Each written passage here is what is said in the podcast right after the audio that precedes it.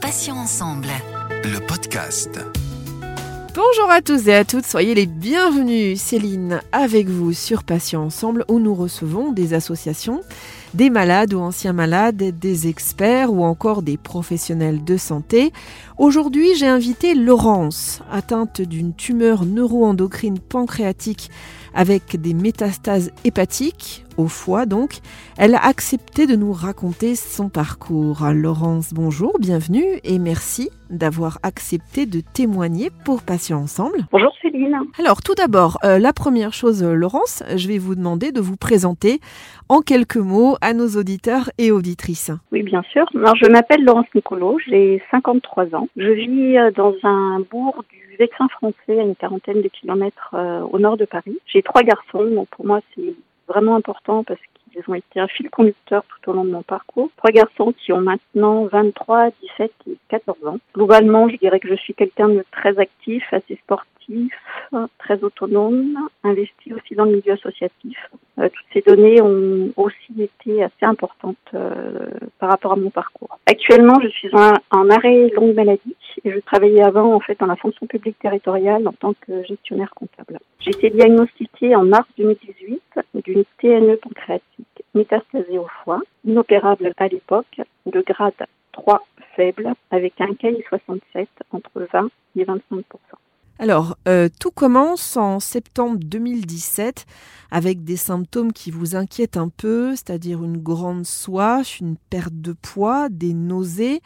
Est-ce que vous pouvez un petit peu nous raconter? Euh, J'ai commencé à avoir des symptômes euh, particuliers qui se sont au fur et à mesure aggravés, donc des flushs, des nausées nocturnes, un mal-être généralisé, une soif intense, voilà. Et en fait, tous ces symptômes-là, d'une part sur le compte de la préménopause et surtout sur le compte d'un gros stress familial. Je gérais à l'époque, en fait, euh, ma maman qui était rentrée dans une phase critique de sa maladie apparentée Alzheimer. C'était assez compliqué. En fait, en fin d'année 2017, euh, j'ai réussi à la placer dans un établissement. Donc pour moi, elle est en sécurité.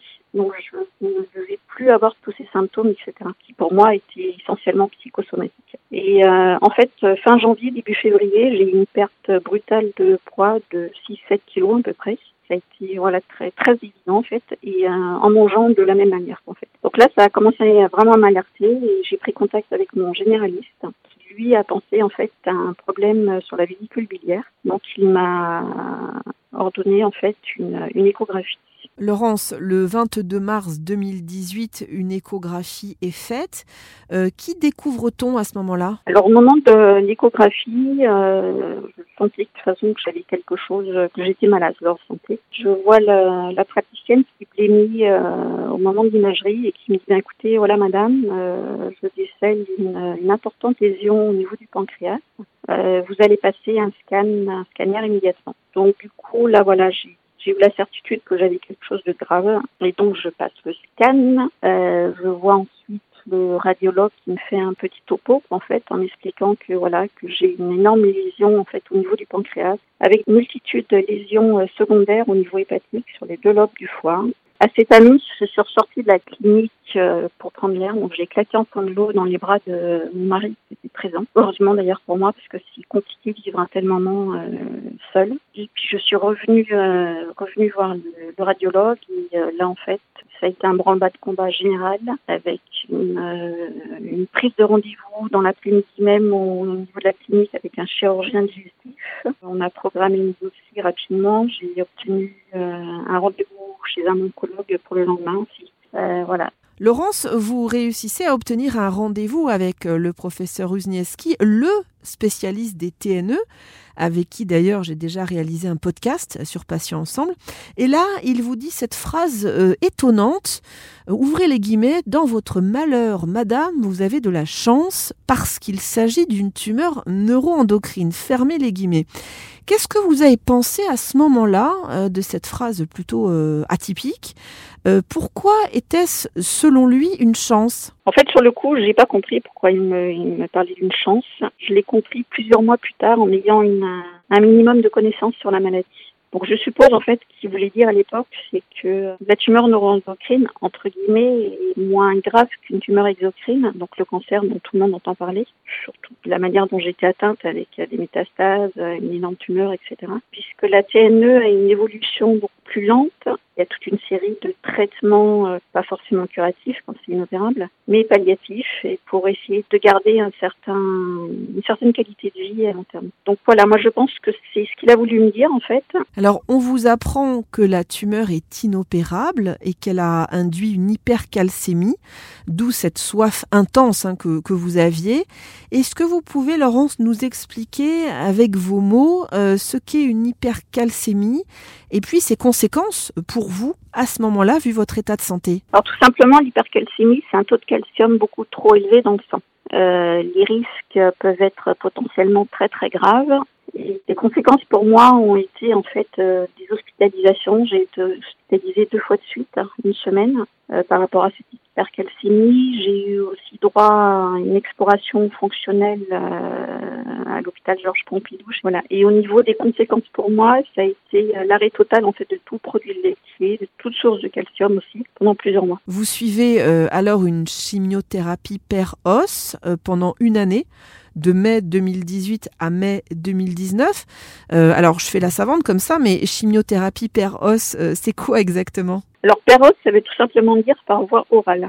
Donc, ce qui est juste un confort incroyable pour nos malades quand on peut bénéficier euh, voilà, de cette chimiothérapie, puisqu'il n'y a pas d'hospitalisation, que l'on prend des cachets le matin à la maison. Donc, voilà, non psychiquement, psychologiquement aussi, par rapport à l'entourage, par rapport à mes enfants. Euh, ça a été très important aussi dans mon parcours, puisque euh, voilà, j'allais pas sans cesse à l'hôpital et je gérais de manière aussi autonome entre guillemets euh, cette chimiothérapie-là. Laurence, comment vous avez supporté cette chimiothérapie, puisqu'on sait que c'est c'est très spécifique à chaque personne? Bah, Globalement, je dirais plutôt bien. Après, avec le recul, le plus important a été en fait l'asthénie, c'est-à-dire une énorme fatigue tant physique qu'intellectuelle. Euh, je me rappelle, j'arrivais pas à, tenir en fait plus de 10 minutes de conversation par exemple. Euh, j'ai eu l'impression d'avoir dormi pendant une année complète en fait. Euh, je me levais le matin pour prendre le petit déjeuner avec euh, mon plus jeune fils. Je me recouchais après derrière. Euh, souvent, je des siestes dans la journée. donc voilà, ça a été le, la conséquence la plus importante. Après, j'en ai eu d'autres. Une fois en fait, j'avais oublié mon antivomitif. donc j'ai eu une période de, enfin, des vomissements intenses. J'ai eu autre chose aussi, ben, un dégoût total de certains aliments et une répulsion par rapport à des odeurs aussi très très importantes. Ça arrive assez souvent avec la chimio. Et puis des douleurs musculaires au bras aussi. J'ai eu la chance de ne pas perdre mes cheveux. Donc ça, c'était très très positif. Alors, on continue l'histoire, la progression. Après un an, il y a euh, diminution du volume tumoral de l'ordre de 35%. Le professeur souhaite faire une pause dans la chimio et vous mettre sous un traitement de stabilisation, les analogues de la somatostatine. C'est un soulagement pour vous, j'imagine? Oui, oui, complètement, puisque euh, ben déjà la, la chimio est arrêtée. Ensuite, euh, dans ce parcours, voilà, les, tumeurs ont bien diminué. Euh, je me dis voilà, je suis sur un traitement de, soutien qui peut durer très très longtemps, même peut-être voir plusieurs années. Et puis après, clairement, la, fatigue va petit à petit s'atténuer aussi c'est un traitement, c'est une, fois par mois en fait, j'avais une injection de ce produit. Donc voilà, donc c'est complètement supportable. Il très, très important comme traitement On continue avec décembre 2019. Vous avez si bien réagi que la tumeur a réduit de 45% et que c'est l'espoir pour vous d'une transplantation. Euh, comment est-ce que vous avez réagi là encore? De deux manières en fait. D'un côté, euh, comme une victoire sur la vie, puisque je pouvais maintenant être opérée alors que c'était totalement inenvisageable au début, de, au moment du diagnostic. Euh, et donc avec une lueur d'espoir sur euh, peut-être pas forcément une guérison, euh, mais euh, au moins voilà une, une, prolongation de la vie euh, beaucoup plus longue quoi en fait. Et puis donc ça c'était vraiment le voilà un des côtés de, de ma réaction et l'autre l'autre côté en fait c'était un énorme stress je comprenais parfaitement que j'allais vers des opérations euh, très lourdes. Euh, je voyais pas les conséquences forcément de ces opérations, mais c'était le stress, euh, voilà, de passer au bloc euh, et puis de subir ces grosses opérations. Laurence, on arrive à juin 2020, première grosse opération. Qu'est-ce qu'on vous a fait à ce moment-là? En juin 2020, on me fait une SPG. En fait, c'est une, on appelle ça une splénopancréatectomie gauche. En fait, c'est l'ablation du corps et de la queue du pancréas, là où il y a eu la tumeur. Euh, on enlève aussi euh, la vésicule biliaire. Euh, on fait une exérèse du métastase hépatique aussi. Et euh, dans la SPG, en fait, on enlève la rate, l'artère et la veine splénique qui étaient envahies par la tumeur d'origine. Et puis vient enfin la date, j'ai envie de dire, le dimanche 9 mai 2021. Vous vous en souviendrez probablement toute votre vie. Un coup de fil euh, inattendu. Euh, Racontez-nous en quoi ce coup de fil était si important pour vous. Ce sera une date anniversaire tout au long de ma vie, clairement. Euh, en fait, le, dimanche euh, 9 mai à 10h30, donc le soir, j'étais dans le salon euh, avec mon téléphone portable euh, à côté de moi. Euh, C'était assez rare puisque souvent à 9h, en fait, je suis au lit. Et euh, mon téléphone sonne. Euh, immédiatement, en fait, j'ai pensé à un problème par rapport à ma maman euh, qui en EHPAD, en fait. Et en fait, euh, je vois sur mon portable le mot Clichy affiché. Du coup, ben, immédiatement, euh, j'ai compris que c'était ce qu'on appelle l'appel avec un grand A.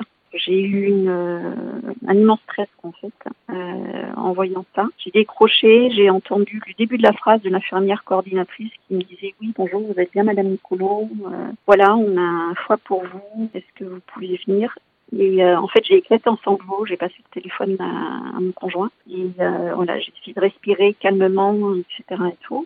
J'ai repris mon téléphone, j'avais en ligne en fait mon chirurgien qui était assez inquiet de ma réaction et qui m'a dit, ben voilà, euh, c'est une opportunité euh, pour vous, vous allez pouvoir bénéficier d'un split. Est-ce que vous venez Alors je, dis oui, bien sûr que je viens. C'est l'émotion parce que je ne m'attendais pas du tout à cet appel si. Je devais plutôt être appelée euh, fin août, début septembre euh, 2021. Moi, j'étais dans ma tête plutôt en train d'organiser des grandes vacances, etc. Donc, euh, je dis à mon chirurgien, oui, bien sûr, je viens. Donc, euh, voilà, je, je vois les enfants, euh, je discute un petit peu avec eux, je les rassure, et puis on part sur Beaujon en voiture. À Beaujon, je suis accueillie au service de chirurgie installée dans une chambre. Je prends une douche, on m'explique que euh, la transplantation pourrait éventuellement avoir lieu vers 10 heures du matin. Donc du coup voilà, on, euh, je passe une nuit relativement calme, euh, allongée. Mon conjoint est assis à côté. euh, on attend quoi, en fait, on s'endort, on attend. Et finalement, je pars au bloc à midi. Laurence, cela fait sept mois bientôt que vous avez été greffée et tout va bien. Comment s'est passée votre convalescence? Oui, tout va très bien même. Bien même, je dirais. Euh, la convalescence, ben, d'abord, vous avez, enfin moi j'ai eu euh, une semaine en réanimation, donc là c'est assez. Euh, et en fait chaque chaque demi-jour en réa, c'est une première fois. Une première fois où vous arrivez à vous tourner dans le lit, une première fois où vous buvez un petit peu, une première fois où euh, on peut s'asseoir au fauteuil. tout est des premières fois en fait. Premier pas, est d'incliner. Au niveau de l'alimentation, la, première cuillerée de, yaourt, ensuite la première biscotte. Euh, ensuite, euh, après cette semaine de réanimation, je suis partie euh, cinq jours en hospitalisation classique. Donc là, c'est assez, euh, c'est le calme absolu. Il n'y a plus l'effervescence de la de l'ARIA et euh, voilà, le calme, c'est le re- retour à la vie aussi, puisqu'à Beaujon, en fait, juste à côté de ma chambre, euh, des fenêtres de ma chambre, il y avait a un stade. Donc j'entendais le cri des enfants qui jouent au foot, etc. Il y avait des arbres et du coup, pour moi, c'est voilà, le retour à la vie vraiment il se fait à ce moment-là. Ensuite, ben, la- le retour à la maison au moins de deux semaines après la quoi, en fait, puisque vendredi soir, j'étais à la maison. Donc j'ai retrouvé des enfants et petit à petit, ben, ils prennent naissance, euh, voilà, petit à petit, ben, vous refaites lit, vous, vous remarchez, vous repartez toute seule quelque part, vous reconduisez, euh, voilà, une progression continue. Pour moi, sont symboliques, mais très fortes. Euh, par exemple, cet été, donc au mois de fin juillet, à deux mois de la greffe, euh, j'ai pu redanser plus d'une heure sans être essoufflée, ce qui pas arrivé pendant depuis quatre ans, quoi, presque. Et aussi, fin novembre, ben, une bonne randonnée de 4-5 heures, on est parti à Manbert, ils ont dit j'ai pu faire cette randonnée, voilà, ça, c'est une progression, vraiment un retour euh, vers la vie, en fait. Cette expérience a été euh, un défi euh, et vous a ouvert des perspectives et poussé à certains changements euh, dans votre vie, c'est ça Laurence? Oui, tout à fait. Oui. Euh, bah déjà, le premier changement, c'est l'arrêt de travail. Euh, j'ai toujours travaillé tout au long de ma vie. Et là, je suis en arrêt de travail depuis le 22 mars 2018. Donc, la bonne nouvelle, c'est que je commence à réamorcer un retour à la vie professionnelle. Ça, c'est une belle chose. Euh, ensuite, au niveau des changements, bah, il y a une discipline alimentaire et physique qui se met en place. Puisqu'avec le, avec la greffe, en fait, je suis diabétique.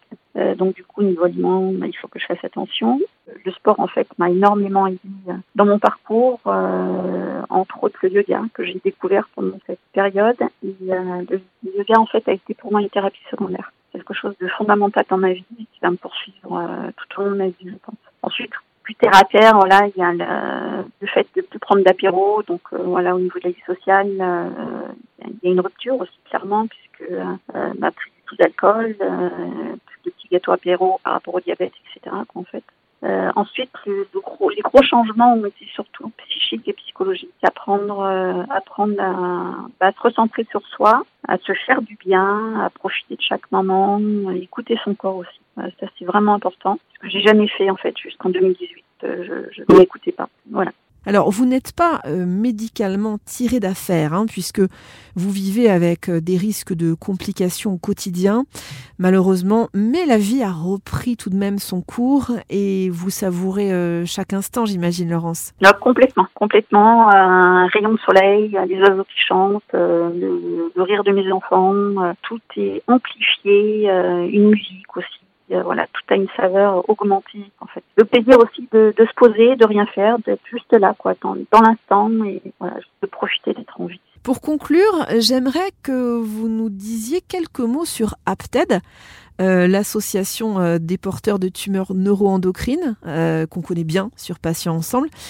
Quelle aide vous a apporté l'association dans votre combat contre la maladie? Un soutien, un soutien, une compréhension de la maladie puisque euh, la tumeur neuroendocrine c'est une maladie rare et euh, donc du coup ben je, j'en avais jamais entendu parler. Euh, vous avez des informations qui peuvent provenir du net, mais bon c'est compliqué de faire le tri. La TED m'a aidé voilà dans la compréhension de cette maladie. Elle m'a permis aussi de partager des moments avec des personnes atteintes de, la même pathologie que moi, de pouvoir rencontrer du monde puisque socialement j'étais quand même bien isolée, donc j'ai pu rencontrer des personnes et échanger. Échanger, c'est, euh, c'est juste vital aussi dans un tel parcours. Laurence, merci beaucoup d'avoir accepté de participer à cet entretien. Je rappelle que vous avez été atteinte d'une tumeur neuroendocrine pancréatique avec métastase hépatique, donc euh, qui se situe dans le foie, et que vous avez accepté très gentiment de nous raconter euh, votre parcours et votre expérience. Je vais vous souhaiter une bonne journée, une bonne continuation, une meilleure santé, et à bientôt sur Patients Ensemble. Merci beaucoup Céline et puis merci aux auditeurs. Et merci à vous, chers auditeurs et auditrices, pour votre euh, fidélité. On va se donner rendez-vous mardi avec un nouveau podcast, un nouvel invité et un nouveau sujet. Vous pouvez retrouver nos podcasts deux fois par semaine, les mardis, les jeudis, en ligne dès 9h, sur patient avec un s-ensemble.fr, mais également sur les plateformes de téléchargement Spotify, Ocha, Deezer, Apple et Google Podcast. Patient Ensemble, c'est aussi une page Insta, Facebook et LinkedIn, alors n'hésitez pas à liker, à vous abonner et à partager nos publications. Passez une excellente journée. Je vous dis à bientôt et d'ici là, prenez bien soin de vous et des vôtres. Salut, salut Patients ensemble. Le podcast.